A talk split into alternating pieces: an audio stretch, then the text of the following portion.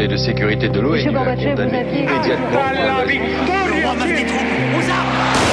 Vous n'avez pas, monsieur Mitterrand, le monopole du cœur. J'ai vu Brazil. Les présidents, ils font pas pour nous. C'est moi Vous pensez tous que César est un con Comment ce groupe d'hommes peut décider pour des millions et des millions d'autres hommes 12, 11, 10, 9, ignition sequence start.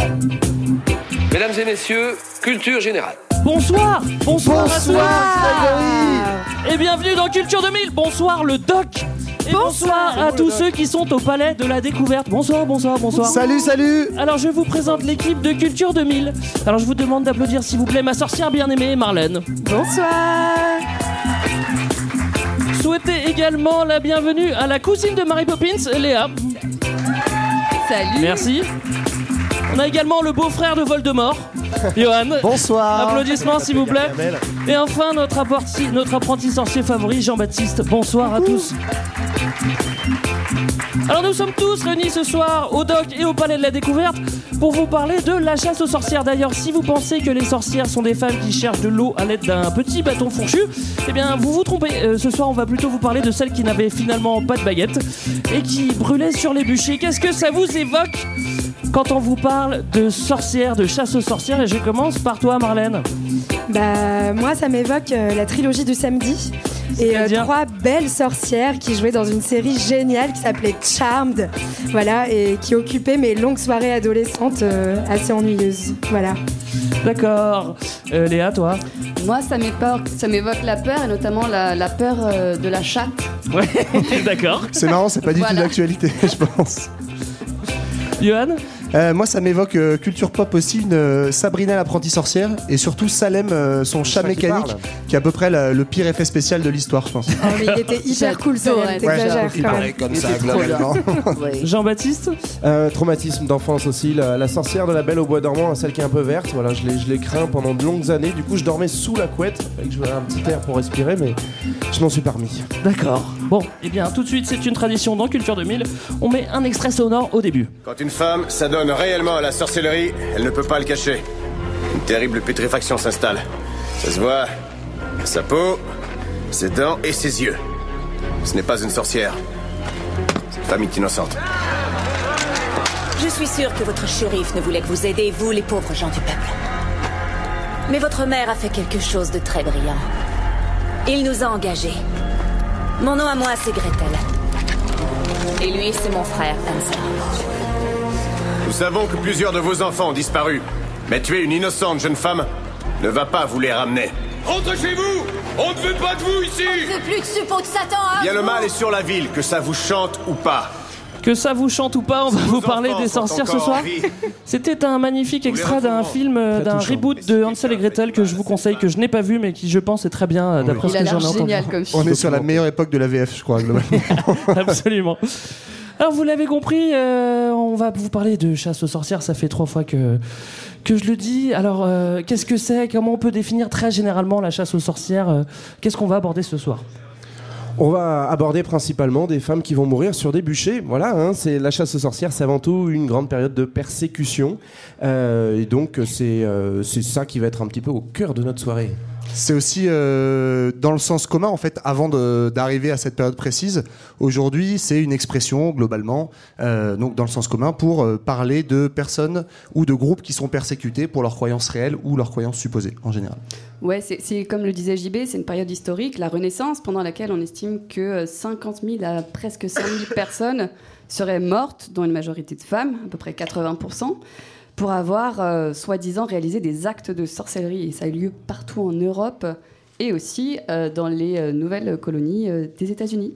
Voilà, et ce qu'il faut savoir aussi, c'est que cette chasse aux sorcières, elle a été menée pas par n'importe qui, mais par deux grands acteurs de l'histoire. Salem, euh, le chat de. J'aimerais bien, mais non. Par euh, tout simplement l'Église et l'État, qui cette fois-ci se sont plutôt bien entendus pour aller chercher euh, ces bonnes femmes qui faisaient très peur. Alors on va donc voir comment les sorcières euh, sont nées.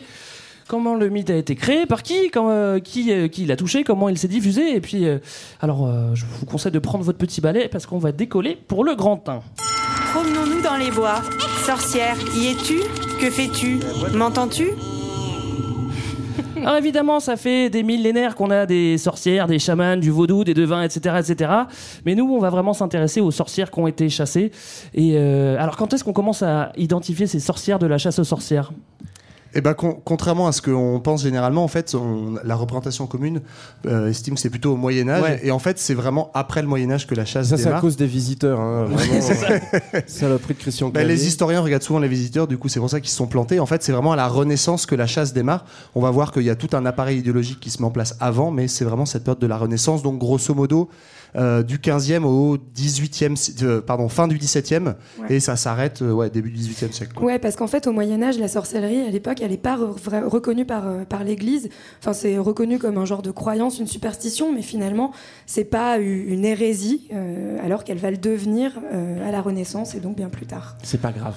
Et pour ce qui est des influences aussi, euh, la, la Renaissance, c'est un- une grosse période de fascination de, par l'Antiquité, en fait. Les Mmh. gens euh, reviennent à l'Antiquité. Et euh, l'Antiquité, c'était pas une, une période géniale pour les femmes. Les, les femmes étaient généralement euh, euh, vues comme des moins que rien. Et Aristophane a une super phrase que j'avais vraiment envie de partager avec vous. Une dit, punchline euh, il, n'a rien, il n'est rien de pire dans le monde qu'une femme, si ce n'est une autre femme. C'est joli, dis donc. hein. Mais c'est vrai que ce, ce lien à la Renaissance, en fait, on parle de Renaissance souvent, pareil dans le sens commun, parce que c'est la période où on redécouvre les textes antiques. Ouais. Et effectivement, on va aller euh, rechercher tous ces textes très dévalorisants sur la figure des femmes, et on va s'en resservir à la Renaissance. Donc ça explique une, misogy- une misogynie qui est bien en train de monter à l'époque. Ouais. Et on va s'en resservir en fait pour finalement construire une figure euh, qui va être une figure, une construction mythique, euh, construite progressivement euh, pendant cette Renaissance, à partir de la redécouverte de ces textes. Et euh, donc on va euh, progressivement dessiner une figure de la sorcière qui, euh, avec donc on va le voir, des métiers, enfin même une description physique, des hobbies. Euh, qu'on peut déjà comment, dont on peut commencer à parler peut-être. Ouais, alors mais on on va essayer de savoir aussi qu'est-ce que ça veut dire sorcière. Alors, bon, vous le devinez un petit peu. Euh, C'est quelqu'un qui l'étymologie. jette Je crois que ça veut dire C'est sortir d'une vulve géante. c'est peut-être un peu ça. Non, c'est quelqu'un qui jette des sorts avant tout. Ça peut être lié euh, à quoi d'autre? Évidemment, on pense tout de suite euh, puissance négative, euh, puissance maléfique, puissance magique. Est-ce qu'on a d'autres noms pour la sorcière? D'où Ouais. ça peut venir encore? Bah, il y avait d'autres noms en fait au départ. On parlait notamment des sorcières. On, on pouvait aussi les appeler les ramassières. Et les ramassières à l'époque, c'était des personnes qui ramassaient des bouts de bois et euh, qui en général en faisaient des balais. Euh, petit attribut qu'on va retrouver par la suite euh, chez les sorcières. Et dans, ouais, dans l'étymologie du nom aussi, alors il y a un peu bisbille sur le sens euh, premier.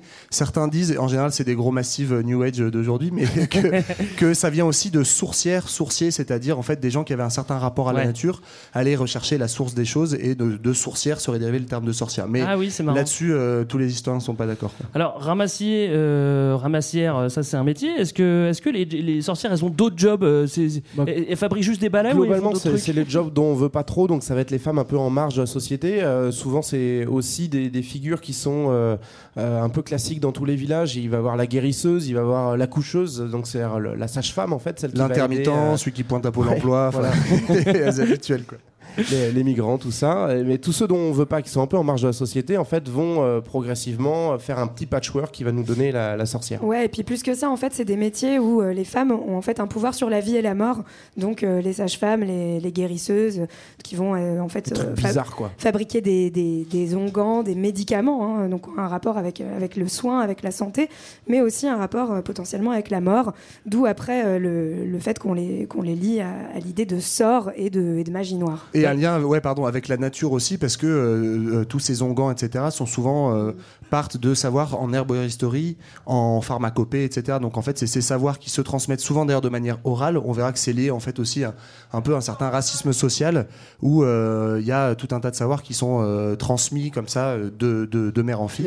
euh, ouais. D'autant plus que c'est vrai que dans les milieux ruraux, bon, on n'a pas forcément un, un médecin, donc c'est vrai qu'on fait souvent appel à, à des guérisseurs, à des guérisseuses, que ce soit pour les humains ou même pour les animaux. euh, c'est juste, euh, bah, des, des- des- comme tu le disais, du, du folklore et, et de la tradition. Ça existe encore aujourd'hui. On a des coupeurs de feu. hein. Il y en a qui disent que, enfin, moi, à mon avis, c'est des sorciers, hein, mais bon, Moi, j'appelle ça des massives, mais bon, chacun, chacun sa un peu de définition. respect pour les. Oui, après, il y a ceux qui font de la tisane au pif et puis ça marche ou ça marche pas. Donc, faut- bon. Alors ça commence à se dessiner, on commence à voir euh, l'image de justement de cette sorcière, cette, euh, cette vieille dame un peu seule. Et c'est vrai qu'on a une réalité avec des personnes qui connaissent les plantes, euh, les guérisseuses, etc. Mais très vite on va associer à ça la magie. Et puis un petit peu tout et n'importe quoi, on va y mettre, euh, si c'est magie, on peut tout faire. hein. C'est-à-dire qu'on peut euh, rajouter plein, plein, plein de choses, et notamment euh, les pouvoirs maléfiques, quoi. Bah ouais, on imagine aussi que, que ces femmes euh, volent sur des balais, certes, la nuit, mais aussi à travers des portes fermées. Ah, ça, c'est balèze. Hein. Ça, c'est sacrément balèze. Euh, elles savent faire beaucoup de choses. Elles savent aussi se transformer en animaux. Oui, ce qui est très pratique. Ouais, extrêmement pratique. Bah, comme Salem, quoi. On en, on en revient toujours au même point. Mais en fait, c'était un sorcier alors, euh, Salem? Sûrement. Ah. Et, et d'ailleurs, euh, donc cette histoire de ballet, en parlait Marlène, c'est un lien avec les ramassières. Ça a aussi un lien en fait avec euh, certaines coutumes populaires, notamment du sud de l'Europe, où euh, en fait ça va être repris après, notamment par l'Église et par l'État. Mais on va retrouver dans euh, certaines traditions orales cette idée, ce fantasme de sorcières qui euh, se baladeraient dans la forêt la nuit. Donc il y a l'idée, voilà, du ballet, se promener la nuit, essentiellement dans des zones un peu, euh, un peu sombres, un peu dangereuses, donc plutôt, euh, plutôt forêt. Bon, plutôt vous en connaissez toutes en fait. hein. On a tous dans notre entourage une Non, puis- sorcière qui se promène nue la nuit. euh, c'est assez courant finalement. On en connaît plein, c'est vrai. Non, mais en tout cas, c'est aussi ça se donc ça se mixe avec des croyances populaires. Et il y en avait une notamment qui consistait à dire que les femmes célibataires pour chercher un mari devaient euh, tourner autour de leur maison en balayant devant leur porte. Et donc, euh, comme ces femmes étaient quand même assez mal vues, c'était pas c'était pas terrible d'être seule. Bon, ça arrive encore parfois. Tu veux dire avaient pas. plus de 22 ans? Oui, sûrement, au moins, ou peut-être 19, je sais pas. Mais en tout cas, on a encore une fois associé euh, le fait qu'elles soient seules au fait qu'elles qu'elles- qu'elles exercent des pouvoirs magiques, et encore une fois qu'elles balayent, donc euh, c'est associé Et ça, le, à le truc de la, de la femme seule, on le retrouve aussi du coup avec euh, pourquoi c'est des vieilles, les sorcières en général, parce que la vieille, c'est aussi la veuve. On, on a encore, enfin c'est encore vrai aujourd'hui, globalement l'espérance de vie des femmes est supérieure aux hommes. Donc dans les mariages, d'autant plus qu'il y a un petit décart d'âge au début, euh, bah, en fait les femmes se retrouvent souvent, souvent toutes seules à la fin. Et donc du coup, euh, bah, la veuve, celle qui vit sans la tutelle de son mari, qui est trop vieille, donc il n'y a plus personne pour la surveiller, elle Ça, devient suspecte. Voilà. Elle devient dangereuse, oui. Alors, une fois qu'on vole euh, sur un balai et qu'on est maléfique, bah, on peut ajouter euh, quelques autres hobbies. On est, ça change plus vraiment la donne. Qu'est-ce qu'elles peuvent faire encore les sorcières? Moi, j'ai- moi, il y a un truc qui est assez simple. Je pense qu'elles adorent le diable. Ouais. Oui, quand bah, tu les vois, c'est ce que tu Tu dis tout sais, de en suite, fait, quoi. une femme ne peut quand même pas rester seule, enfin, ça se sait, et donc il faut bien qu'elle trouve un nouveau partenaire. Et il y en a un qui est toujours disponible, la nuit en plus, quand on balaye Diablo. devant sa porte, c'est le diable. Ah bah oui, bah Voilà. lui au moins il est. Et puis il est il t'invite à des soirées, c'est sympa, ces soirées s'appellent le sabbat. Globalement, les teufs Voilà. du diable, elles ont l'air assez cool. Ouais. Perso, elles font plus kiffer que les teufs de l'église, mais Bah, ça commence souvent d'ailleurs par la fornication. C'est le, avant de devenir vraiment une sorcière, faut déjà que tu aies ton petit rapport avec le diable. Donc il y a le, terme, je crois que c'est coitus euh, diabolicum ou un truc comme ça. Enfin, ça envoie vraiment du rêve. Et dans les descriptions qu'on trouve vraiment dans les sources, c'est euh, en mode le, le, le diable a une verge énorme et il te déchire à moitié quand il te prend, mais c'est euh, jouissance et, et douleur en même temps. Et ça, c'est ton rite d'entrée. Tu vois, c'est au scout, tu jettes une bûchette et tu mets la main comme ça. Et là, c'est plutôt tu prends une grosse verge de diable. Est-ce qu'on peut définir le, le sabbat quand même? On n'a pas défini justement que. Bah, le- ouais, le sabbat, en fait, c'est des espèces de, de messes nocturnes donc, auxquelles se rendraient les sorcières et toutes ces populations suspectées d'être sorcières, qui seraient donc euh, une sorte de, de messe à l'envers. Donc, on reprend les rites chrétiens, ils sont inversés, voilà, une messe noire. Ça a évidemment lieu la nuit, et donc, euh, au lieu de euh, d'honorer Dieu, on honore le diable. Donc, comme disait JB, d'abord par un rapport sexuel avec son sexe en épine, et euh, on parle aussi de sa semence gelée qui fait très mal et qui, du coup, ne peut pas enfanter parce Elle est à moins gelée. 80 degrés. il c'est Comme ce qu'il y a dans les verres, ouais. Ça, ça fume. Ouais, mais l'idée, c'est effectivement de, de, de faire souffrir les femmes. Il faut penser que les femmes ont vraiment souffert pendant le sabbat en forniquant avec le diable. Mais c'est là où c'est marrant parce qu'il y a tout un truc aussi euh, chez les ecclésiastiques et les hommes d'État en fait qui dénoncent les sorcières. De, de, on est à moitié dans la dénonciation et le fantasme parce que c'est un truc hyper. Enfin, on est clairement dans l'invention du BDSM avant l'heure. quoi. Ouais. C'est à la fois hyper pervers, les femmes ont mal, mais en même temps c'est très attirant parce qu'elles y vont quand même. Et donc il y a cette espèce d'interdit qui est, qui est transgressé Ouais. et dans laquelle on va donc inverser tous les, tous les signes religieux, ça on l'a dit. Et on peut venir avec ses enfants aussi. C'est ça qui est bien. Ah bah Ouais, oui, c'est ça qui est bien parce qu'en fait oui. le, le sabbat c'est aussi euh, Harry Potter à l'école des sorcières, c'est-à-dire que euh, le diable est là comme euh, grand professeur pour apprendre euh, de, à fabriquer des potions magiques, potions qu'on peut fabriquer à partir de cadavres d'enfants tranquillement et, euh, et, euh, et qu'on va ensuite donner euh, de manière insidieuse aux, aux autres membres de la communauté pour jeter des sorts. Alors on peut faire plein d'autres trucs. Alors des, ça- des fois ça, ça varie un petit peu selon les interprétations. Logiquement, faut être aussi issu d'une famille de sorcières. Bon, ça c'est pas forcément obligé, mais c'est quand même euh, un plus si ta maman est sorcière. Je veux dire que Ouais. les, les moldus sont refusés quoi. Voilà, les molles sont refusés. Et puis tu peux aussi avoir d'autres hobbies, comme on le disait, euh, apporter des cadavres d'enfants, euh, embrasser le postérieur du. Et puis les, les banquets cannibales, ça c'est sympa Ça, aussi. tu, ouais, tu bouffes des gens morts, tu fais des Ouais. en fait, Et tu fais tout ce qui est interdit dans la société, globalement, tu le fais au sabbat, quoi. Voilà. Et c'est super important de, de noter ça aussi parce que, c'est- enfin, c'est ce que les, les- les juges vont essayer de faire, les inquisiteurs pendant les procès après, ils vont essayer de faire avouer ça aux présumées sorcières.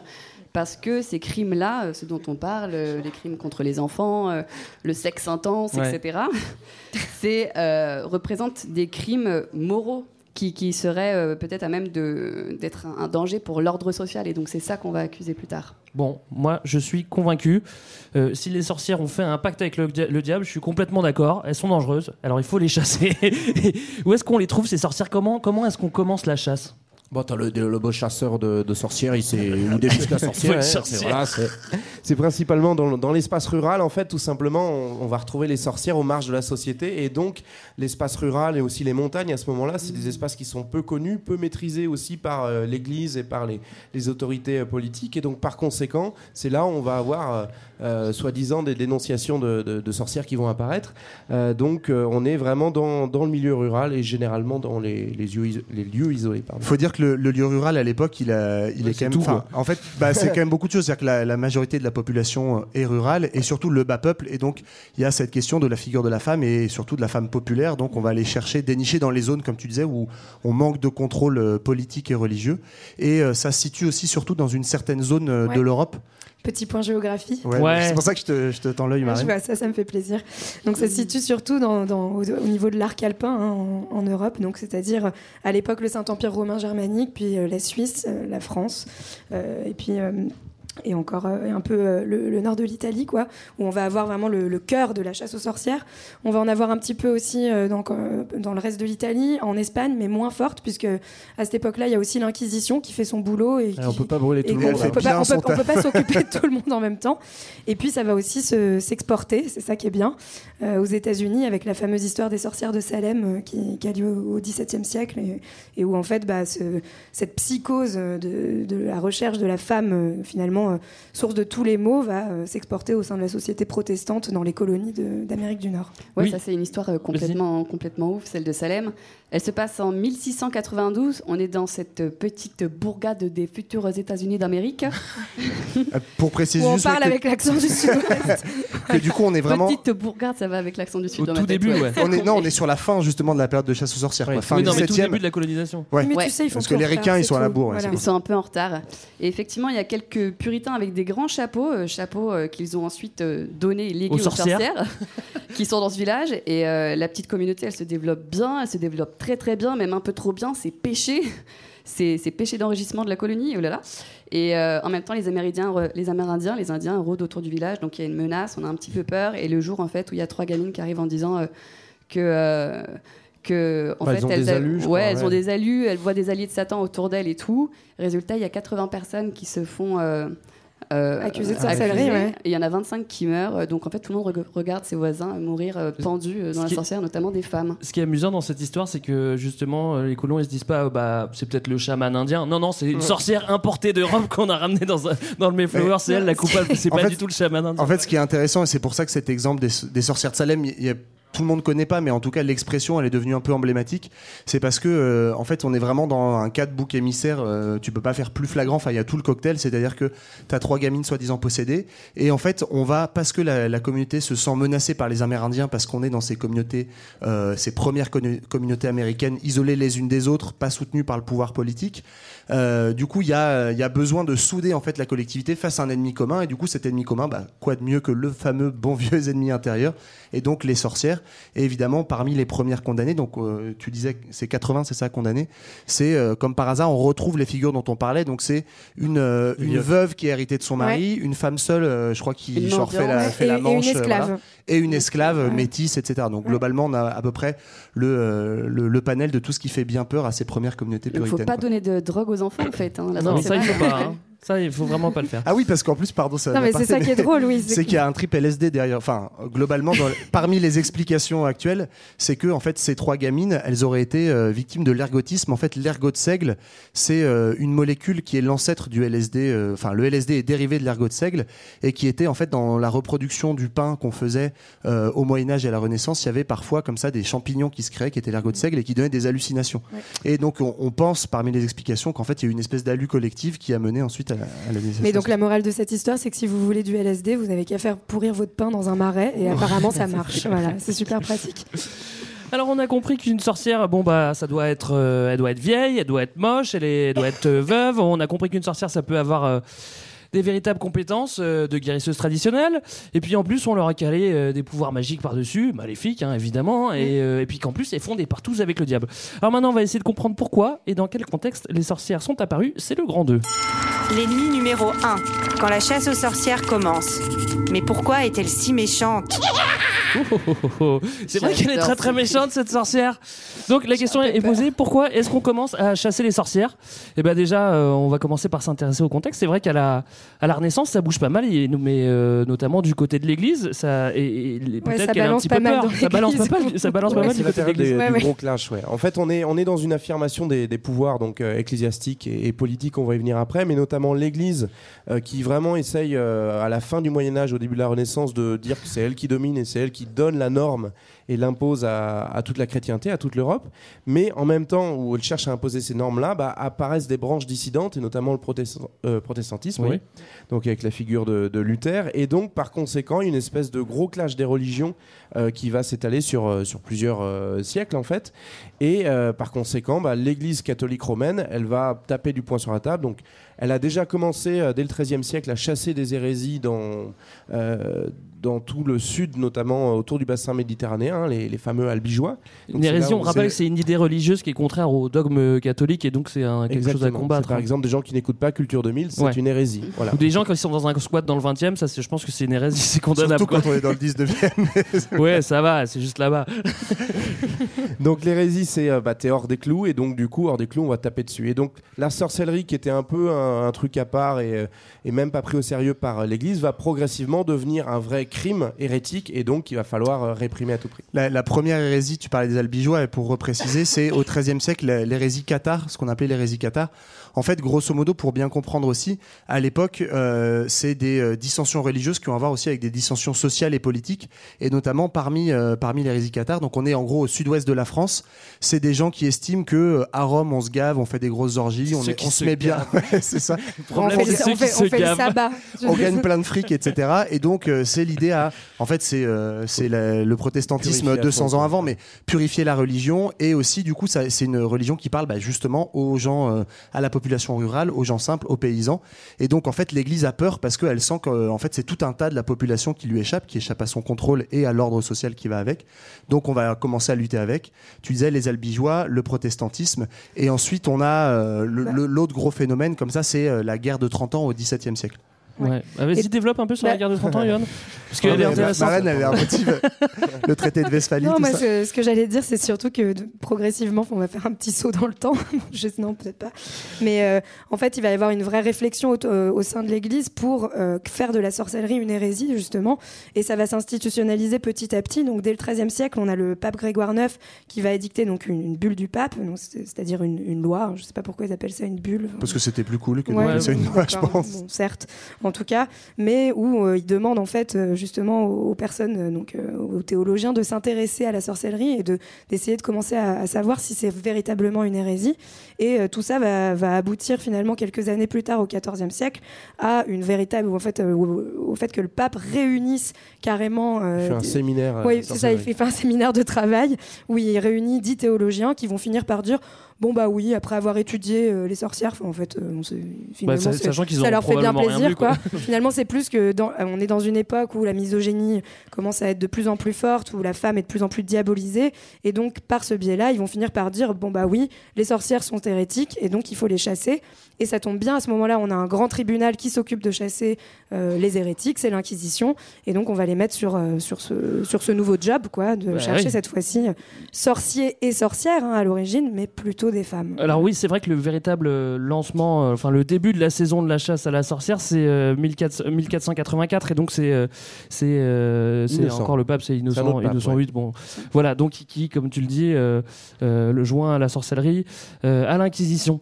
Euh, oui. Mais en fait, ouais, par rapport à ça, ce qui est marrant, c'est que, en gros, là, on l'a balayé très vite, mais tu as deux siècles de construction par l'Église d'un appareil idéologique qui fait de la sorcellerie, d'abord en gros simplement euh, un truc de simples gens qui sont un peu teubés, à vraiment une hérésie qui, est, euh, qui va à l'encontre de la Et qui religion. Donc, représente un danger. ouais. voilà, ça met deux siècles à arriver. Hop, le pape, tu l'as dit, euh, innocent, Innocent machin là. Innocent 8. voilà, la- Soyons la- précis sur les noms des papes, c'est très important. 1908. J'espère que vous avez noté d'ailleurs les noms des papes. hein. à la fin du 15e siècle dit que c'est une hérésie, mais donc du coup à partir de là, euh, on a simplement l'appareil idéologique de l'Église qui est mis en place et il va y avoir un sorte de retard à l'allumage que encore aujourd'hui en fait les historiens ont un peu du mal à expliquer.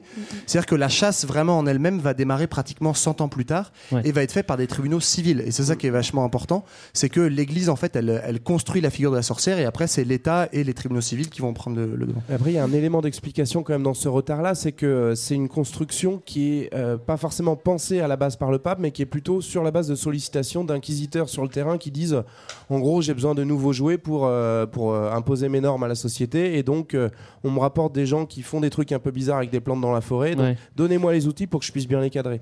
Et donc c'est aussi pour ça que l'Église va construire ce mythe de la sorcière à partir de tout un folklore qui existait déjà en fait.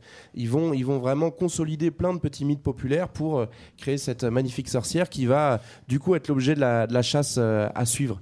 Mais effectivement, c'est que euh, localement qu'on va se ressaisir de tout ce travail euh, qui va être fait par les démonologues, donc des spécialistes de l'Église intellectuelle euh, qui vont écrire Ouais, des là, bouquins. sur euh, du lourd. ouais. Bonjour, Voilà. je suis docteur démon. Oui, parce qu'en fait, une fois que la saison Voilà, est lancée, le- c'est comme au foot, il y a des experts, on dit bon allez vas-y, euh, il y a des experts qui analysent, qui jugent, et donc en fait ça c'est Ouais, l'entrée des c'est l'entrée de la profession de démonologue, et c'est un truc assez porteur parce que tu globalement t'es assez libre, tu peux écrire ce que tu veux quand t'es des démonologues, ça peut être pris au sérieux quoi. On sait pas si c'est bien payé ou pas des monologues parce que. Je pense que c'est pas vrai, mal les conneries qu'ils écrivent, moi je veux bien si on me paye 5000 balles par mois.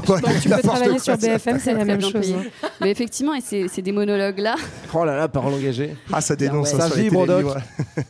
Ces Alors, qu'est-ce démonologues, qu'ils- ces oui, ces démonologues-là, démonologues, ouais, et en fait, ils étaient, euh, c'était surtout des, des hommes de l'élite, en fait, c'était des théologiens, mais aussi des, des hommes de loi. Et le plus connu, celui euh, dont le nom ressort absolument partout, c'est Jean Baudin. Jean Baudin, qui est un angevin, qui est célébré à Angers. Ah, bah voilà. C'est un mec formidable, il, a, il a son lycée et tout. Enfin, c'est un mec génial. C'est aussi un démonologue qui est devenu Attends, c'est un démonologue qui a un Oui. lycée Complètement, Bah, je l'ai découvert, euh, je l'ai découvert en préparant cet épisode. Et donc, euh, non, je n'ai pas honte d'être angevine. Je, je ne dirai rien de plus sur ce sujet-là. Mais, euh, mais en fait, ce mec-là était complètement fou et euh, on se demande s'il croyait lui-même à ce qu'il racontait en fait dans son euh, traité de démonologie, parce qu'il disait qu'à à peu près une personne sur dix en France euh, était dans le complot euh, des sorciers et des sorcières pour renverser euh, l'État et l'Église. Ouais. Euh, C'est que- comme les que reptiliens aujourd'hui en fait, c'est c'est la même ça, chose. c'est Mais c'est 1 sur complètement 8 ça. les reptiliens. hein. Ils sont Hein plus nombreux les reptiliens. Ils sont Un plus sur nombreux que les Ouais. sorciers, je pense. Oui. Et voilà, enfin bon, et donc apparemment il y, avait- il y avait que des détracteurs des sorcières à cette époque-là et euh, et même les, il y avait très très peu d'humanistes en fait qui étaient du côté euh, des Alors- sorcières. Alors, ce qui, ce qui est drôle, ouais, justement, c'est que Jean Baudin, enfin, moi à l'école, euh, dans mes vieilles écoles, on m'a appris que c'était un, effectivement un humaniste. Et c'est un des premiers. Il faut le savoir Baudin à que l'école. en France, il est super célèbre pour un des pre- être un des premiers théoriciens de l'État et de l'État centralisé et de l'absolutisme. Et donc, en fait, aujourd'hui encore, si vous faites des études de euh, d'histoire ou de sciences politiques, on va vous apprendre que c'est un théoricien de l'État. C'est aussi un mec qui est complètement complotiste et complètement barré. Non, mais c'est c'est ouf. vrai, Mais ouais. moi, en fait, j'ai halluciné en préparant cet épisode parce que j'avais lu des textes très sérieux de Jean Baudin. En fait, avant de découvrir que le mec est complètement ouf et effectivement pense que il y a des sorcières cachées absolument partout, dans les tribunaux, dans les magistratures, etc. Mais même le pape, il pense que le pape, certains des Ah ouais papes sont des sorciers. Ouais. Ouais, du- mais voilà, et du, Je du pense coup, que son il- pain, il développe avait tout aussi un peu mieux. Non, mais en fait, ce qui est drôle, c'est que, enfin, ce qui est drôle, finalement, c'est que ce mythe de la sorcière, il va aussi servir dans, justement dans des théories co- complotistes et euh, il va servir à éliminer certaines personnes au sommet de l'État, en fait, à faire des genres de, de vendetta et de, euh, de, con- enfin, à servir dans des conflits de pouvoir entre, entre certains, euh, certains hommes politiques ou entre euh, certains hommes d'église, quoi. Donc ça va, ça, ça va, on va s'attaquer finalement globalement à euh, des femmes qui sont plutôt euh, pauvres, rurales et tout, mais ça va aussi avoir un impact au sein des relations de pouvoir euh, au plus haut de l'État. Oui, alors c'est vrai que on, on vient de le dire, hein, les démonologues ils bossent dans leur coin, donc c'est-à-dire qu'ils font des traités. C'est un petit peu tout ce qu'on a, tout ce qu'on a annoncé avant, donc euh, donc la sorcière issue de famille de, de sorcières vouée à l'errance euh, et copule avec le diable, etc., etc. Euh, après il y a le, le- le- le- il y a un manuel qui est, qui est aussi Oui. très célèbre. Donc Celui-là il est il- intéressant. il est Celui même- qui était vendu dans toutes les écoles de l'époque. C'est ouais. ça. Ouais. The Witch Hammer. Il est même préalable en fait. Là, on parlait de Jean Baudin, on avait avancé un peu. Le, le- le premier traité de démonologie, en fait, c'est deux mecs d'église, donc effectivement, comme, Qui comme sont tu disais tout à l'heure. Ils sont mandatés par le pape, c'est des dominicains. On est à la toute fin du 15e siècle. Les dominicains, c'est pas des mecs de République dominicaine, hein, Non, ça non, n'a non. rien à voir. hein. Non, non, c'est des dominicains de l'Église catholique. Et donc, on est à la toute fin du 15e siècle, à ce moment où le fameux pape Innocent VIII vient de dire Ok, c'est une hérésie, c'est parti, il faut chasser les sorcières. Eux, du coup, bah, hop, ils répondent à la commande du pape et ils construisent un bouquin qui, en fait, est un bon manuel de chasse aux sorcières, donc qui définit tout ce qui est cette figure de la sorcière qu'on a commencé à définir tout à l'heure et, et dont on va reparler. Et en fait, euh, notamment, euh, c'est important de comprendre qu'on nous a toujours présenté le passage du Moyen-Âge à l'humanisme comme un progrès social, comme aussi l'invention de l'imprimerie Ah bah qui aurait élevé les consciences, mais l'imprimerie, elle a permis aussi en fait la diffusion de ce manuel qui est vendu comme des petits pains et qui permet pas juste d'élever les consciences, mais en fait de, de créer des théories du complot. quoi. Bouquin qui s'appelle Le marteau des sorcières, juste pour, euh, C'est marrant parce que oui, avec l'imprimer, ça, ça diffuse ses idées. C'est peut-être euh, la première diffusion de, de fake news ou de hoax en fait. Tu vois, c'est c'est avec, c'est sur les sorcières. Alors vous l'avez compris, on chasse les sorcières parce qu'elles sont maléfiques. Bah, évidemment, ça, on s'en rend compte. Mais finalement, l'Église et l'État, eh ben, ils vont se rendre compte que cette chasse peut servir un peu les intérêts et renforcer, euh, renforcer euh, bah, les intérêts de l'Église. Bah, renforce- Pourquoi? Ouais, renforcer l'Église. Bah, on est dans une période de, de- d'essor de la chrétienté, enfin en tout cas d'affirmation très forte de la chrétienté. Et euh, sauf que cette christianisation, finalement, elle n'est pas encore aboutie dans le monde rural et dans les campagnes où on a encore des, euh, des rites païens qui sont très puissants. Et du coup, la sorcière, ça va être un moyen finalement de mettre fin à ces rites païens dont on veut se débarrasser pour pleinement christianiser la société.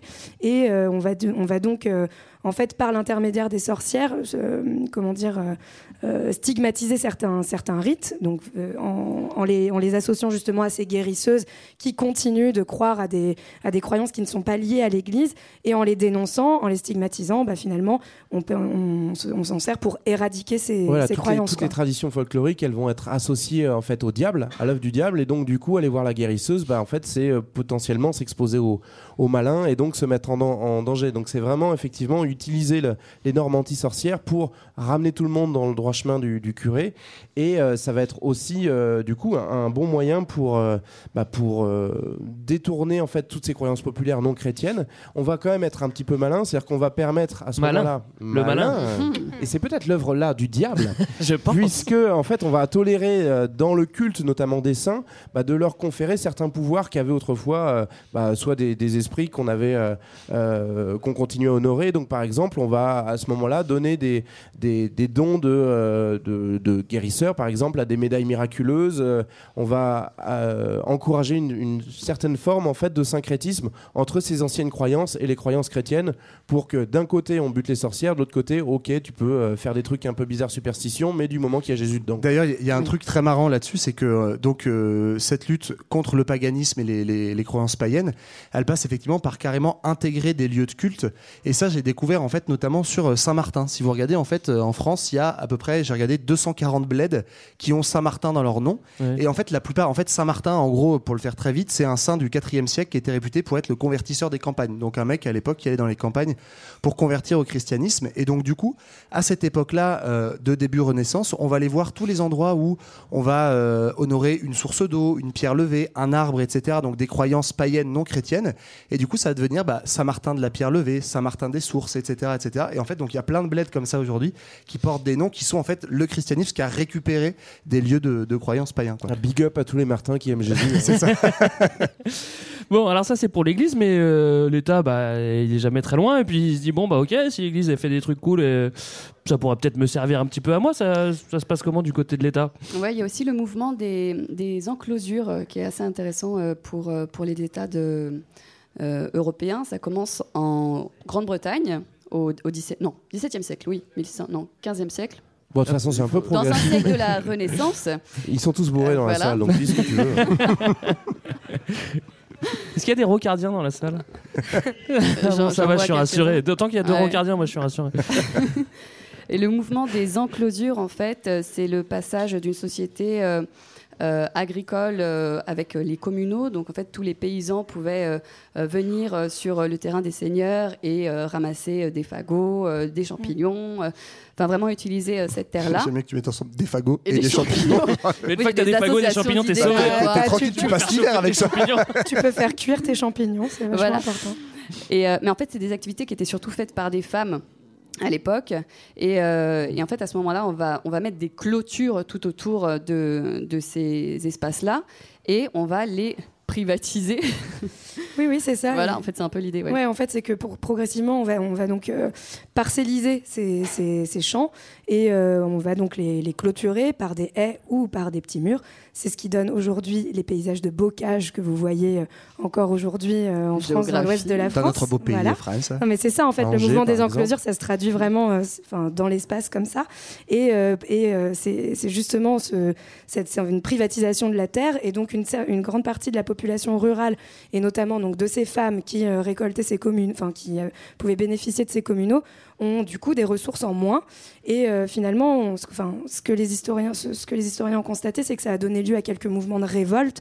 Et encore une fois le fait d'accuser ces femmes de sorcellerie était un moyen du coup de les enfin de remettre la société dans le droit chemin en explique en montrant que euh, bah voilà ces terres sont privatisées désormais les populations rurales n'ont pas à en bénéficier l'État s'affirme comme ça et, euh, et finalement euh, bah, on les met au banc de la société Oui, ce qui accentue en fait l'exclusion des femmes, c'est qu'avec la privatisation entre guillemets de ces terres, euh, c'est qu'on va aussi euh, voir se développer une forme de salariat en fait sur l'exploitation bah, de ces parcelles agricoles.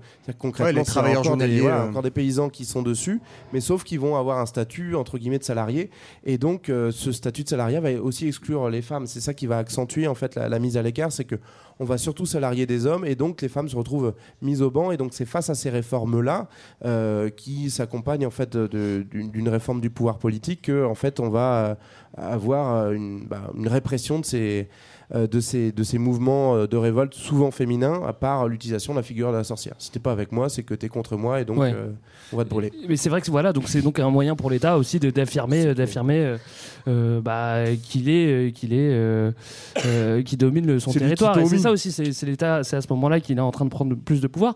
Donc euh, on en a parlé tout à l'heure. c'est- Il y a une idée de conspiration, donc euh, l'État a peur de ça et il va essayer de justement de d'éliminer les opposants politiques. C'est un petit peu en fait un- une sorte d'état d'urgence en fait. C'est-à-dire c'est une chasse aux sorcières, sorcières ou un état d'urgence. On fait ah bah non. euh, Bah, c'est un peu les fichiers S de l'époque Ouais, c'est ça quoi.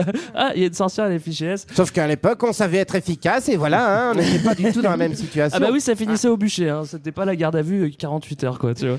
Mais euh, du coup, sur, sur ce rôle-là de l'État, il faut aussi le voir positivement pour les populations. C'est que le discours de- de- des nouveaux pouvoirs politiques laïques qui s'installent, c'est on va vous débarrasser du diable en fait. Donc ça va être Bon aussi esprit, une hein. façon de, bah voilà, de, de mettre en valeur le pouvoir politique local qui nous a débarrassé le village ou, ou la campagne de, des gens qui étaient dangereux pour nous. Mais d'ailleurs, en fait, c'est ça qui fait que le, le phénomène marche aussi bien, parce qu'on parlera après de comment s'organisent les procès de dénonciation, mais en fait, c'est on a un double mouvement de un pouvoir politique qui s'appuie sur certaines peurs et croyances populaires et qui va aller un peu attiser le feu, euh, sans mauvais jeu de mots, de ces croyances-là pour justement relever les figures. Mais il y a un autre truc, en même temps que les, enclosures et du coup du développement du capitalisme, c'est aussi intéressant de comprendre pourquoi c'est les femmes. C'est aussi que c'est une période de la Renaissance, de l'affirmation de la médecine moderne.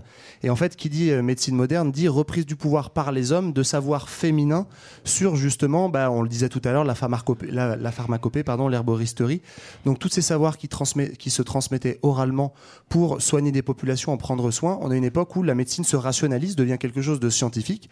Qui dit scientifique dit quelque chose contrôlé par les hommes. Il faut avoir fait des études, etc. Et donc on va exclure progressivement les femmes, celles qui étaient les sages-femmes, les guérisseuses, pour les exclure de ces situations qui sont des situations de savoir et de pouvoir. Et ben donc les hommes reprennent le poids dessus et en fait elles deviennent subordonnées. Et encore aujourd'hui, on a la chance d'avoir à peu près 80 à 90% de femmes qui sont infirmières, mais une immense majorité de médecins qui sont des hommes. Et ben voilà. C'est plus tout à fait vrai, si je peux me permettre. Mais... Bah, Les sur les infirmières, si quand même. non, mais sur les médecins, ça change parce que, comme, bref, on, on aura Bon, ce débat. on aura ce débat un petit peu plus tard. Euh, c'est bien, c'est bien pratique aussi d'avoir un ennemi commun pour unir le peuple. hein. Finalement, tout le monde va chasser, chasser les sorcières. Bon bah, on se focalise sur les sorcières. Ça réunit un peu le peuple. C'est pas plus mal. Bon, c'est parfait. Tout le monde est content. On a trouvé l'origine de tous nos problèmes. Bah oui, c'est les sorcières. Voilà. Euh, c'est bien plus facile. Euh, qu'est-ce qu'on qu'est-ce qu'on peut mettre, euh, par exemple, sur le dos des sorcières euh, Euh, vu tout, que c'est ce des qui- méchantes. tout, hein. tout ce qui marche pas. hein, Bah, euh, le donc, mauvais euh, temps. déjà. Ouais. Le Alors le climat. orages, ouais. ouais, les gros orages. ça, Les déjà- orages, c'est les sorcières. Les problèmes techniques euh, au doc. Ouais, Euh, quand on débranche, quand on débranche ta, ta console avant, de, d'entrer sur scène, ça c'est les sorcières. Euh, on cherchera pas de coupable, hein, c'est juste une sorcière. Non mais globalement en fait tout ce qu'on n'est pas capable d'expliquer et qui fait chier donc euh, C'est pratique. Ouais c'est pratique donc ça avait commencé déjà avec la peste noire par exemple au milieu du XIVe siècle où En gros, on va avoir presque la moitié de la population européenne qui va disparaître à cause d'une grosse épidémie de peste euh, en- foudroyante hein, en quelques années. On ne sait pas trop l'expliquer, donc bah, c'est la faute des sorcières, des juifs, euh, tout ce qui fait chier. On va brûler tout ça et ça ira Les mieux. lépreux, oui. Voilà. Euh, et donc les, les sorcières vont être régulièrement un petit peu le, bah, le bouc émissaire de ça, mais c'est aussi lié à la figure de la sorcière. Souvenez-vous, c'est des guérisseuses. Bah, ta guérison marche pas. Bah, en fait, c'est qu'elle t'a acheté un sort. Donc on la brûle. Ouais. Euh, ton Ouais, gamin, en, il est en vrai, mort-né. si tu t'avances trop, bah, ça peut te retour- se retourner Eh ben contre ouais. toi. Bah voilà, tu joues avec pas le trop feu, jouer. voilà, c'est ça. Donc notamment bah, toutes les sages-femmes en fait, le fait qu'elles aient un peu le pouvoir d'accompagner dans la vie les nouveaux enfants, bah en fait ça les rend suspectes. Et si l'enfant il meurt au bout de quelques jours, parce que ça arrive très souvent à ce moment-là, la, la mortalité infantile est très élevée, et ben c'est sans doute que la sage-femme elle a dû dire un truc au diable euh, sur le gamin qui est passé quoi. Et puis les, les sages-femmes, c'était aussi souvent les avorteuses en fait, et donc du coup, c'est elles ont le pouvoir de vie, elles ont le pouvoir de mort, donc elles font d'autant plus peur. euh. Et oui. Euh, pourquoi c'est pas cool non plus d'être d'être une femme à l'époque justement? Bah peut-être parce que pour l'Église euh, bah voilà on refait remonter les les, les, les- les mythes de l'Antiquité donc c'est issu euh, c'est issu euh, le péché. le péché originel hein, voilà. Ouais, ouais, ouais. En fait, on a vraiment à la Renaissance donc cette poussée, euh, c'est un peu anachronique de dire ça, mais anti-féministe, euh, où euh, on estime que la femme est responsable de tous les maux de la société, que la femme est mauvaise par nature, et ça, on le tire à la fois donc euh, des textes euh, chrétiens. Donc c'est vraiment à ce moment-là en fait qu'on met en place cette idée de la femme responsable du péché originel et de, tous les maux sur la terre. Et aussi, on va relire finalement, donc on l'a dit, les textes de l'Antiquité et euh, les textes de l'Antiquité, notamment chez les médecins grecs décrivent la femme de manière très négative. Donc, euh, tout simplement, par exemple, c'est les médecins grecs disent que la femme sent mauvais par nature et que euh, du coup, c'est forcément une race, enfin une race, pardon. J'emploie mauvais mots. Je suis content de pas l'avoir faite celle-là. Ah, non, mais en tout cas, euh, Une sous-espèce, presque. Une sous-espèce, non, mais c'est ça qu'elle est inférieure à l'homme et De que ça se justifie naturelle. de cette manière puisque physiologiquement, bah, elle pue, quoi. Donc, il n'y a pas de, y a pas de raison. Et puis qu'elle elle soit- mange des pommes et ça quand Elle tu pue, manges elle mange des pommes. C'est- Je sais pas Sans si voter. Chirac mais- derrière, c'est vraiment du gâchis quoi. C'est c'est de la pomme gratuite. Et, Bon. et juste l'idée, c'est que pour en tout cas à l'Antiquité et ce qui est repris à la Renaissance, c'est aussi euh, ça- on- juste pour rentrer vraiment dans cette chatte géante de façon De euh, quoi tu concrète. parles? Ah oui, pardon. Euh, euh, c'est que on part du principe pendant sous l'Antiquité que euh, les femmes ont leurs règles, qu'elles ne contrôlent pas, elles savent pas quand ça arrive, et donc elles, se- elles sont rapprochées de la nature, de quelque chose de mythique, mystique, excusez-moi, euh, de quelque chose d'incontrôlable, alors que les hommes, eux, euh, on développe cette idée que ils maîtrisent se bien leurs bah ouais, érections. voilà, que, que- que tout va bien de ce côté-là. En fait, c'est un, peu, un petit peu l'idée euh, qui est encore valide aujourd'hui. Bah, D'ailleurs, sur l'impuissance masculine. euh, Mais parle-nous bah, en fait, d'impuissance. euh, oui, je peux vous en parler longuement. Peut-être baisser la lumière. Euh, non, mais ça va être aussi une des raisons qui vont faire émerger des, des doutes sur la présence de sorcières dans le village. En fait, c'est que concrètement, si j'arrive pas à avoir mon érection, c'est pas de ma faute parce que je suis un homme et que je maîtrise. mon C'est vach- c'est vachement pratique la sorcière. C'est voilà. génial ça. Ouais, c'est ouais, c'est pas mal. hein. Ouais, ça marche bien. C'est pas mal. Euh, bon, après, on l'a dit, on, ça, on se répète un petit peu, évidemment. Les femmes font peur. En plus, euh, elles vivent toutes seules. Enfin, pas toutes, hein, mais euh, je parle des sorcières, hein, celles qui vivent euh, en dehors de, de la société, qui sont vieilles, qui sont veuves.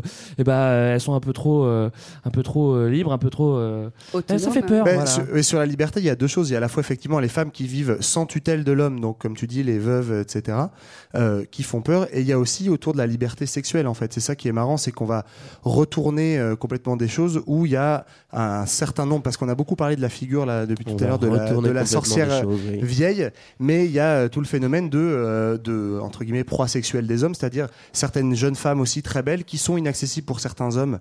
Bah, c'est louche parce que elles ont un pouvoir sexuel de par leur corps, de par ce qu'elles dégagent soi-disant. Mm. Donc on va les accuser de sorcellerie, ou alors on a certains cas aussi tout simplement bah, de harcèlement sexuel ou de viol. Pour ne surtout pas être suspecté, bah, c'est facile, on renverse la chose et donc c'est la femme qui est une sorcière. Et on a notamment une, un, une, euh, pardon, une accusée comme ça qui est très célèbre, euh, qui est, j'ai oublié son nom, c'est Anna, Anna Goldy, qui est en gros la dernière sorcière brûlée en Europe, donc à la toute fin du XVIIIe siècle, en Suisse. Et en fait, Anna Goldy, il a fallu attendre 2007 ou 2008, je crois, pour que sa figure soit réhabilitée. Donc, vous voyez, c'est assez récent. Anna Goldy, en fait, était une servante d'une famille bourgeoise qui était accusée, soi-disant, d'ensorceler la fille de la famille, etc. En fait, on s'est rendu compte que c'était la maîtresse de euh, l'homme bourgeois de la famille et qu'elle avait été harcelée sexuellement par son, euh, par euh, le, maître de maison et que, en fait, bah, pour masquer ce harcèlement, on avait déguisé de sorcellerie. Donc, il y a ce rapport à la liberté, c'est aussi un rapport à la sexualité libre et au corps libre de la femme. Ah bon, alors oh, on commence à s'en rendre compte. hein. En gros, si t'es jeune, riche, euh, lettré, marié, euh, que t'aimes pas le sexe, tu seras rarement accusé de sorcellerie. Mais en vrai, euh, rien de mieux les, que choses, les choses ont changé. Rien de mieux que de bonnes accusations de sorcellerie pour resserrer le moral des troupes et dominer une partie de la population. Mais avant tout, il va falloir trouver les sorcières. Voici le grand 3. Manuel avancé de chasse. Comment trouver la sorcière? On va pas se mentir, le meilleur moyen de choper une sorcière, eh ben, c'est d'écouter les balances et euh, de faire confiance au poucave. Ça, c'est le, le meilleur moyen de pécho de la sorcière. C'est c'est vraiment comme ça que ça marche, non? Et en plus, si tu tends l'oreille, ça vient assez vite parce qu'on va donc euh, baser tout le système de, de- de chasse des sorcières sur la dénonciation et en plus, on va l'enregistrer, le, pardon, l'inciter, l'encourager au, au maximum. Donc du coup, euh, ça va venir assez bien en fait. Il suffit que l'inquisiteur il débarque sur la place du village. Qui regarde tranquille à droite à gauche, il n'y a pas une sorcière par chez vous. Ah, en y réfléchissant bien, euh, euh, la connasse du dessous euh, qui fait du bruit le soir, bah, sorcière, allez hop. Et donc c'est comme ça que globalement on arrive à pouvoir dénoncer et mettre sur, euh, sur la liste de, de- des suspects en fait bah, assez rapidement beaucoup de monde. Alors c'est principalement des femmes, mais euh, si euh, vous avez un homme un peu relou à dénoncer, ça peut marcher aussi. hein. Il suffit qu'il soit un peu chelou, ça passe. Hein. Oui, oui, voilà. Dès que t'es un petit peu, euh, un peu bizarre, bah, ça. On, est, ouais, on estime, parce qu'on n'a pas trop donné la stat, c'est 80% de femmes qui ont été accusées de sorcellerie et 20% d'hommes. Voilà, sur les pro- euh, procès-verbaux dont on dispose, on a 80%. Euh, mais donc, du coup, on va avoir une liste assez, assez vite qui va se remplir. Et puis, ce qui est bien, on va voir ensuite comment ça marche une fois que la personne est accusée. Mais souvent, la personne, elle finit par en poucave d'autres parce qu'il n'y a pas de raison qu'elle soit la seule à Non, mais, parce, s'amuser. mais parce qu'en fait, elle est rétribuée aussi. C'est que c'est un vrai système qui est mis en place où les, les personnes qui dénoncent des sorcières, finalement, après sont, bonus. sont rétribuées ou vont récupérer la terre de la personne qu'ils ont balance. Enfin, c'est en fait c'est c'est un système de. de Ouais, il faut- il y a une en fait- en fait, de c'est résultat, ca- non, quoi. mais c'est quasiment un système de règlement des conflits dans les dans les communautés villageoises qui s'instaure et qui devient complètement normal. quoi. Bah, si tu décimes la moitié de ton village, euh, franchement, t'as moins de problèmes après. hein. Après, pour se reproduire, s'il n'y a plus du tout de femmes, je pense que ça peut être un problème. Euh, C'est gênant, non C'est gênant. Je- enfin, je pense. Hein. Et on l'a dit, si ta bosinée fait trop de bruit, bah, c'est plus facile. Euh, tout, est, tout est incité. Enfin, on incite à, à Donc on balancer. balance, on, balance, on, balance, on, Et puis- on incite à, à, poucave, quoi. Et puis les enfants, on en parlait tout ça. à l'heure, mais Oui. euh, parmi les bonnes poucaves, il y a les gamins. Alors les mioches, c'est pratique parce que ça dit n'importe quoi globalement. Mais- ça dit la vérité. mais ça dit toujours la vérité et on est sûr, à l'époque en tout cas, c'est la, la seule procédure de, en justice civile où en fait la voix des enfants mineurs, elle est totalement valable. Pourquoi? Bah Parce que les enfants, évidemment, ils sont amenés par leur mère au sabbat. Donc si les enfants ils disent maman, je pense que c'est une sorcière, tu peux être à peu près sûr que maman elle est foutue sur le bûcher sans aucun doute. maman a fini Enfin, de toute façon, à partir du moment où maman, elle, est, elle arrive devant un tribunal, elle est foutue. C'est ce qu'on va voir. C'est qu'en fait, il n'y a pas vraiment de, de Ouais, solution ça, à ce, à ce ça, problème. le Et les gamins vont mourir avec elle en plus, c'est ça qui est horrible. Ouais, donc en fait, c'est double. En même temps, ils avaient, ils avaient poucave. Ils avaient. Bonne punition. Alors on l'a, on l'a, on l'a compris, la poucave c'est le meilleur moyen d'attraper les sorcières. Mais on a parlé de démonologues tout à l'heure, on a parlé de bouquins. On peut aussi reconnaître une sorcière Bah, c'est soi-même si on a un bon bouquin quoi. Voilà, ils apprennent à reconnaître les sorcières. Donc il y a plusieurs, il y a plusieurs signes à, à trouver hein, finalement pour les sorcières et ils vont, ils vont donner euh, plusieurs, euh, plusieurs techniques quoi. Donc euh, les sorcières, ça se reconnaît. Donc on a dit déjà tout ce qui est euh, à leur sexualité. Donc c'est vrai que dès qu'il y avait des rumeurs sur la sexualité un petit peu déviante d'une personne dans le village, en général ces femmes étaient tout de suite accusées de sorcellerie. Mais surtout, on va mettre en place des techniques un peu plus euh, amusantes progressivement, notamment celle de l'aiguille. Scientifique. voilà, scientifique. Donc, c'est-à-dire que si vous étiez accusé de, de sorcellerie, on finissait par vous arrêter quand même. Et puis euh, là, on demandait à des spécialistes S-sorcières de venir avec de grandes aiguilles et euh, de, euh, en fait, de planter ces aiguilles à, certaines, à certains endroits du corps des sorcières qui étaient euh, dénudées et rasées entièrement. Donc, ça rappelle en plus de, de beaux moments de l'histoire. Et euh, où en fait, Je crois qu'ils n'avaient pas encore eu lieu à l'époque. c'est pas grave. Précurseur. C'est juste qu'en général, c'est pas très bon signe. et donc, on, on plante cette aiguille, et s'il n'y a pas de sang qui sort, et ben a priori, c'est que c'est là où le diable a frappé. Et donc, euh, on était sûr que c'était une sorcière. Ouais, parce que Alors euh, attends, ce- ça c'est pendant les procès. Peut-être qu'on revient un petit peu justement comment justement comment on, on, Oui, on parce qu'il y a- observe il y a d'autres- tests scientifiques. Bon, je vous rappelle que la sorcière vole, donc ce qui veut dire qu'elle est plus légère que l'air. Et donc, du coup, on va avoir tout un système pour euh, sous-peser la sorcière, pour savoir si c'est une sorcière ou pas. Donc, il y a le classique des Monty Python, où- mais qui est basé sur des faits réels. C'est-à-dire qu'on balance une personne dans l'eau. Bah, si elle coule, bah, c'est cool, elle est pas sorcière. Elle est morte, mais elle est pas Ça, sorcière. c'est- Et si elle cette flotte, c'est une technique. sorcière. donc Elle on avait va trois chances. à ce qui paraît, il y avait trois chances. Ah oui, on, on- le faisait trois faisait fois parce qu'il plusieurs faut être essais. sûr quand même quoi. Tu vois, si jamais tu t'en sors Oui, la des première fois fois, qu'il y a on une est pas vague, sûr. un quoi. truc comme ça. Donc il y a ça, il y a dans des villages en Hollande, on a retrouvé des balances à sorcières. Donc pour savoir si en gros de façon physionomique, on estime que tu pèses tant, et en fait, si tu pèses moins, bah, une que mais c'est que ça, c'est précis. c'est- Oh, à la louche, tu dois faire à peu près Voilà. 65. Vas-y, fais voir sur la base. Eh, ah non, ça marche 63. pas. 63. Désolé, tu es tu brûles. sorcier. Donc il y a ça, il y, y avait, euh, enfin voilà, plein Non, de mais petits vrai tests pour savoir si euh, on... Oui, si jamais t'es Mais toi, tu dénoncé, disais, en fait- Greg, avant les procès, c'est ça Oui, euh avant les procès, bon, évidemment, éventuellement, si t'es à l'église, tu peux regarder euh, une, une femme quand elle, quand elle prend l'Eucharistie, si jamais elle, Ah oui. elle met l'hostie sous sa langue ou un truc comme ça, tu peux dire Ouh, c'est bizarre, à mon avis, c'est une sorcière. Là, tu poucaves et hop, procès. Ça, c'est ça, c'est le processus ce que, normal. Ce que quoi. tu dis, ouais, c'est dans le bouquin dont on parlait tout à l'heure, Le marteau des sorcières, où effectivement ils disent, puisque euh, le sabbat c'est des messes à l'envers, c'est des messes noires, ben, les femmes, quand elles vont à l'église, au lieu de prendre l'hostie sur la, la langue, elles la prennent en dessous. Et après, il y a tout un tas de choses sur le- le- les relations sexuelles des femmes. Là encore, c'est assez, assez rigolo, comme euh, il y a sans doute tout un tas de fantasmes masculins qui ont été véhiculés par ça. Il y a plein de bouquins, en fait, euh, là encore, euh, le rôle de l'imprimerie, qui mettait en fait des images des sorcières du sabbat. Voilà, Donc en fait, c'est ça. on voyait grosso modo, bah, c'était les premières images porno, quoi, plein de femmes à poil, mais dans des situations pas possibles dans la forêt. Et donc ça, c'était bien pratique pour, pour retrouver une sorcière, quoi. Bah oui, une fois que t'as l'illustration, tu revois la même chose dans, dans la nature et tu te dis, ah bah je pense que c'est une sorcière. Bon, T'imagines alors. tous les gros pervs qui devaient être dans la forêt en attendant de chercher On une a, on- alors maintenant tout le monde sait repérer une sorcière, hein, je pense. On est tous d'accord là-dessus. Vous savez repérer les sorcières? Bon, ça va, je suis rassuré. Euh, une fois qu'on a repéré une sorcière, bah, évidemment, on la poucave et justement, c'est à ce moment-là qu'on la juge. On a, on a, on a Donc, vu on a quelques nos petits tests. On a le petit test qu'on a vu, mais en général, une fois qu'il y a- qu'on commence un procès, bon bah, en général, euh, si on te, on te, on te lance un procès, t'es mal barré parce que si le procès s'ouvre, t'as quasiment aucune chance de t'en sortir. C'est-à-dire qu'à l'ouverture de procès déjà, bon, il est secret, t'as pas le droit à la défense, donc euh, et puis souvent t'es analphabète, donc en général, ça te laisse pas beaucoup, beaucoup Ouais, de chance. Non, mais en fait, il y a une vraie violence sociale qui s'exerce pendant ces procès, puisque en fait, d'un côté, on a les juges, donc qui sont des hommes d'État lettrés, euh, qui, euh, il y a aussi beaucoup de théologiens qui vont participer à ces procès, etc.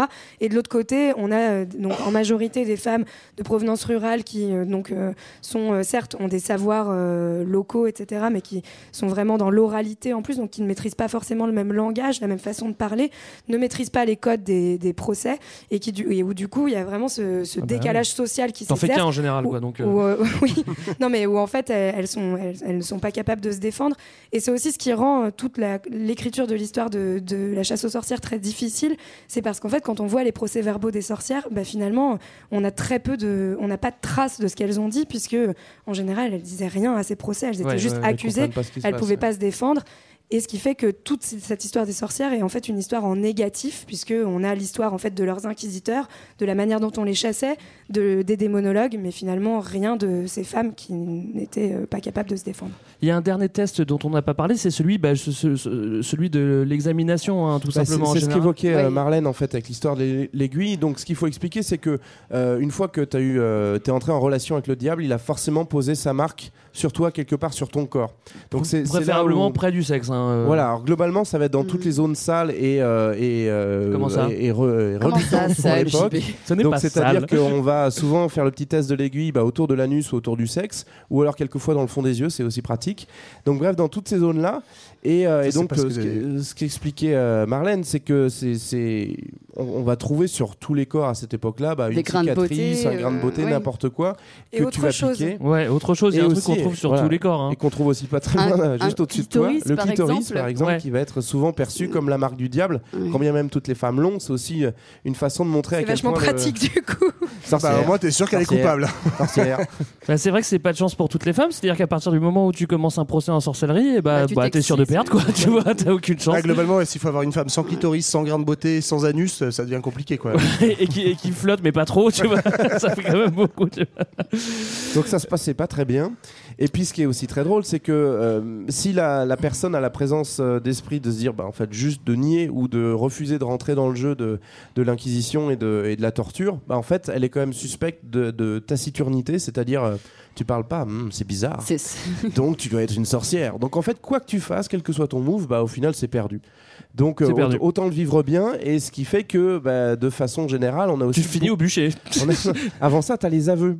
Ah oui, oui, oui, Eh pardon. oui, les aveux, c'est très important parce que ça va venir renforcer aussi les croyances populaires et les, les, les croyances euh, auto-forgées bah, des inquisiteurs. C'est que, en fait, la personne sous la torture va finir par accepter de dire tout et n'importe quoi. Donc, oui, oui, Ouais, je attends, me suis si tapé le c'était pas diable et tous ses cousins. euh, Et, euh, et donc, par conséquent, ça va venir renforcer et nourrir de nouvelles images populaires puisque bah, elles vont, elles vont euh, reconnaître qu'elles ont pris un balai volant pour aller à Saba et, euh, et faire une partouze avec le diable. Et en plus, enfin, ces aveux avaient évidemment lieu sous torture. hein, déjà, euh, il y a déjà d'ailleurs quelques inquisiteurs en fait qui commencent tout doucement à la fin de la chasse aux sorcières à dénoncer en disant bon les gars globalement quand t'as passé 24 heures sous torture t'avoues à peu près n'importe quoi donc ça ça n'a pas de sens. À moins d'être Mais ça, solide. hein. ça. ça, permet, ça permettait d'avoir des aveux plus facilement.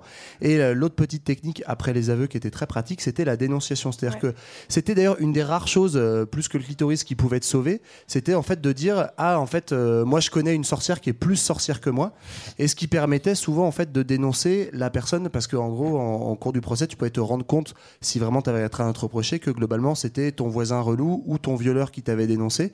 Et donc du coup bah après par vengeance, tu vas, avant de mourir, dénoncer eh ben, la femme de ton violeur, etc. etc. Et en fait, c'est comme ça qu'il y avait euh, cette machine qui s'est mise en avant de en, sans cesse dénonciation. Et c'est pour ça que c'est c'est assez proche de ce que tu appelais les vendettas tout à l'heure. En fait, on est sur un, un phénomène qui ne s'arrête pas. Quoi. Alors après toutes ces réjouissances, euh, donc euh, le bûcher, je vous propose d'aller au grand 4.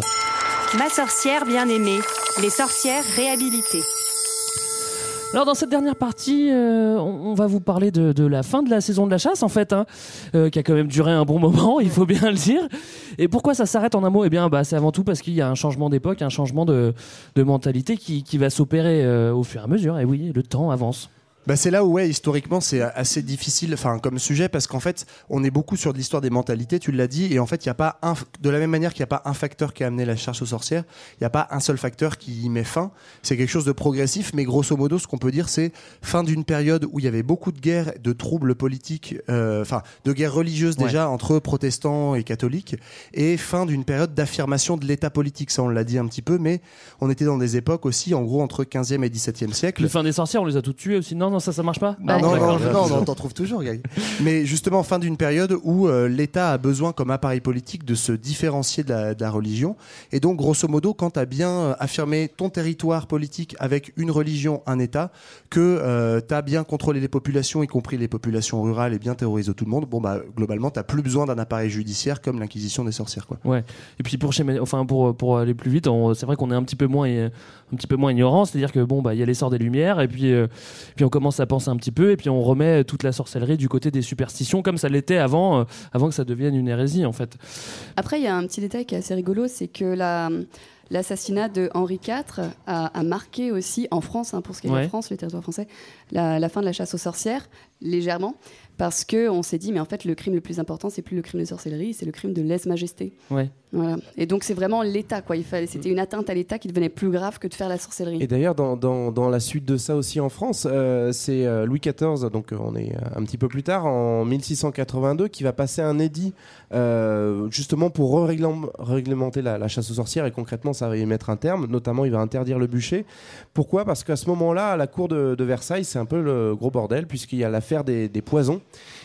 Et donc, du coup, euh, à ce moment-là, le réflexe, s'il y a du poison, c'est qu'il y a de la sorcière. Et le problème, c'est que ça commence à toucher les élites.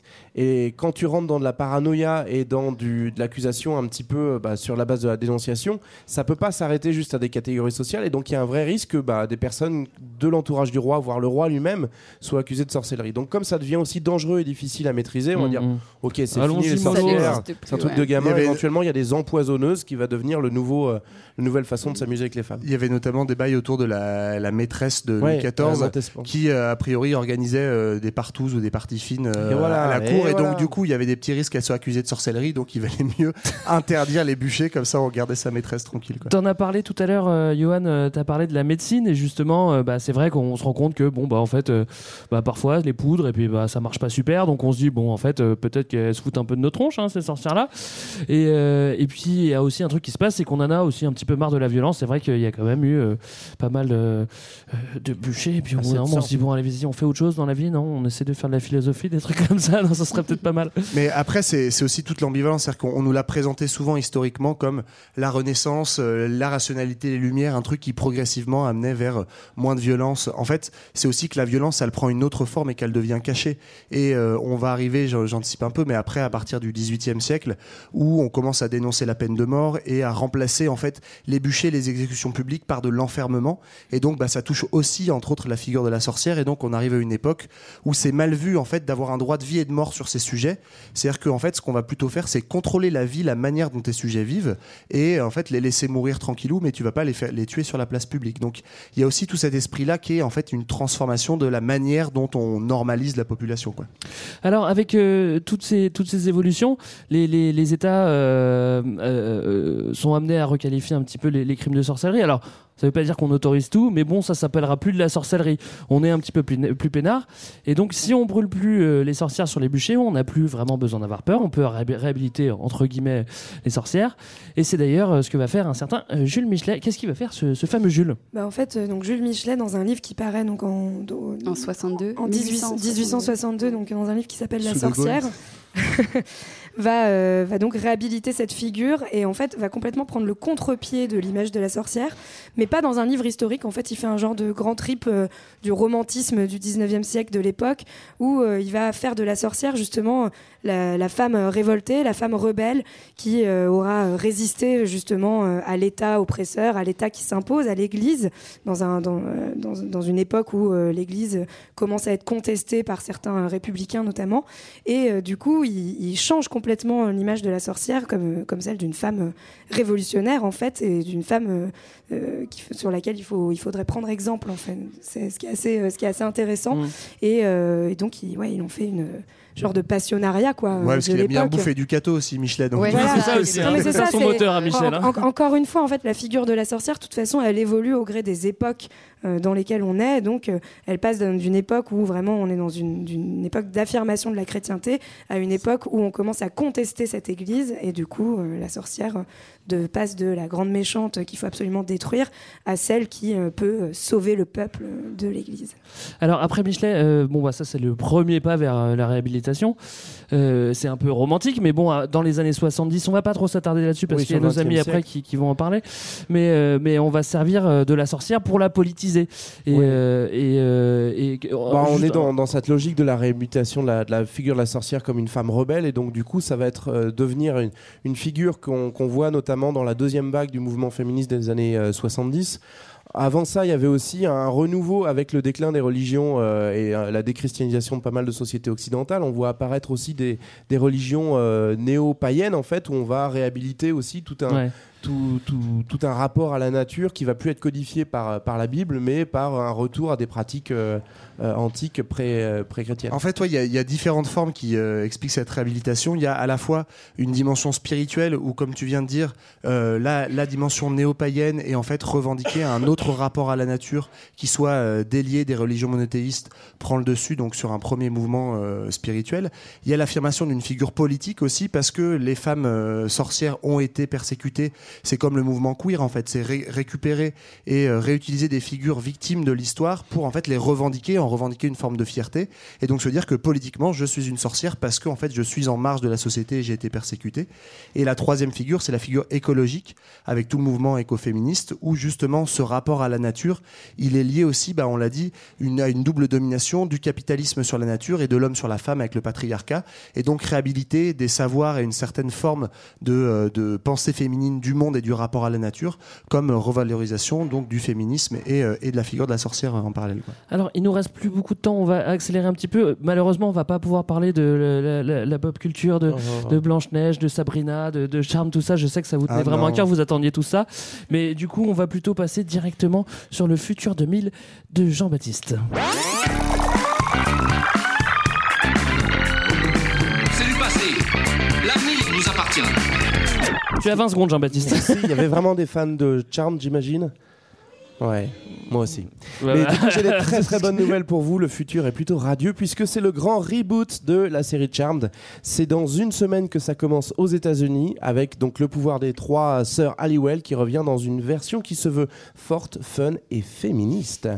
Et pour les fans de Sabrina, ne partez pas trop vite car l'apprentie sorcière revient aussi. C'est pour l'Halloween 2018. On se réjouit. Un reboot là encore sur Netflix, beaucoup plus sombre, mais quand même avec le Shazarby qui parle. Donc il y en a pour tout le monde. On n'a pas fini de se faire de l'argent sur le dos des, sorcières. Pendant ce temps-là, le vrai retour des sorcières, on va sans doute en parler juste après, euh, c'est euh, toujours en lien avec l'écologie et le féminisme, voire l'écoféminisme.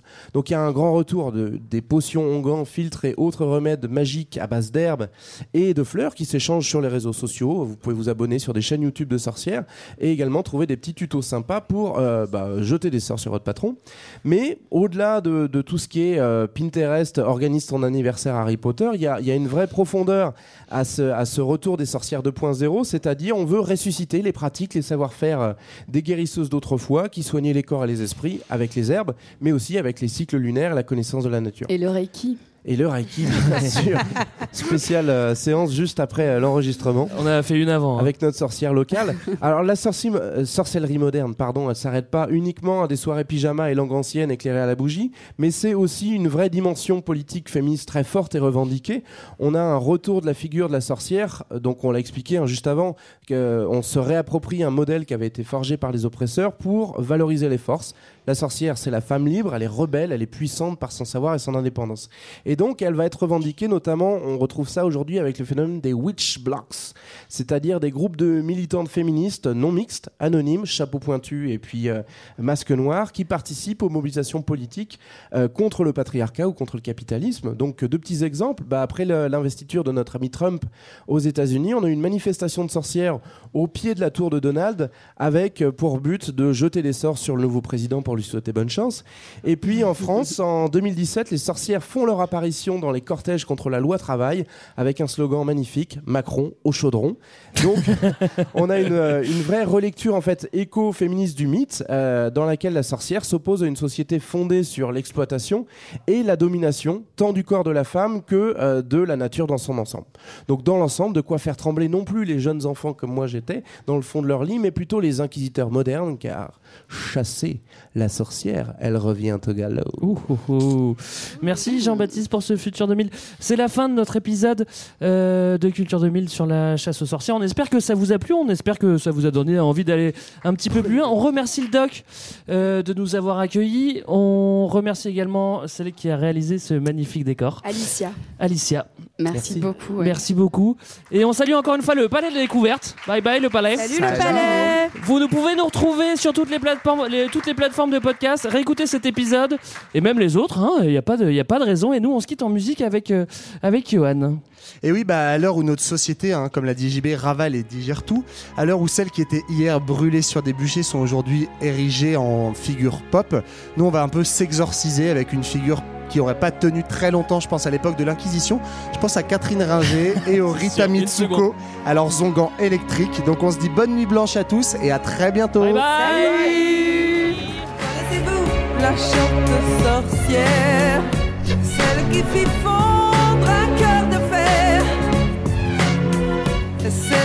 Celle qui transforma son tortionnaire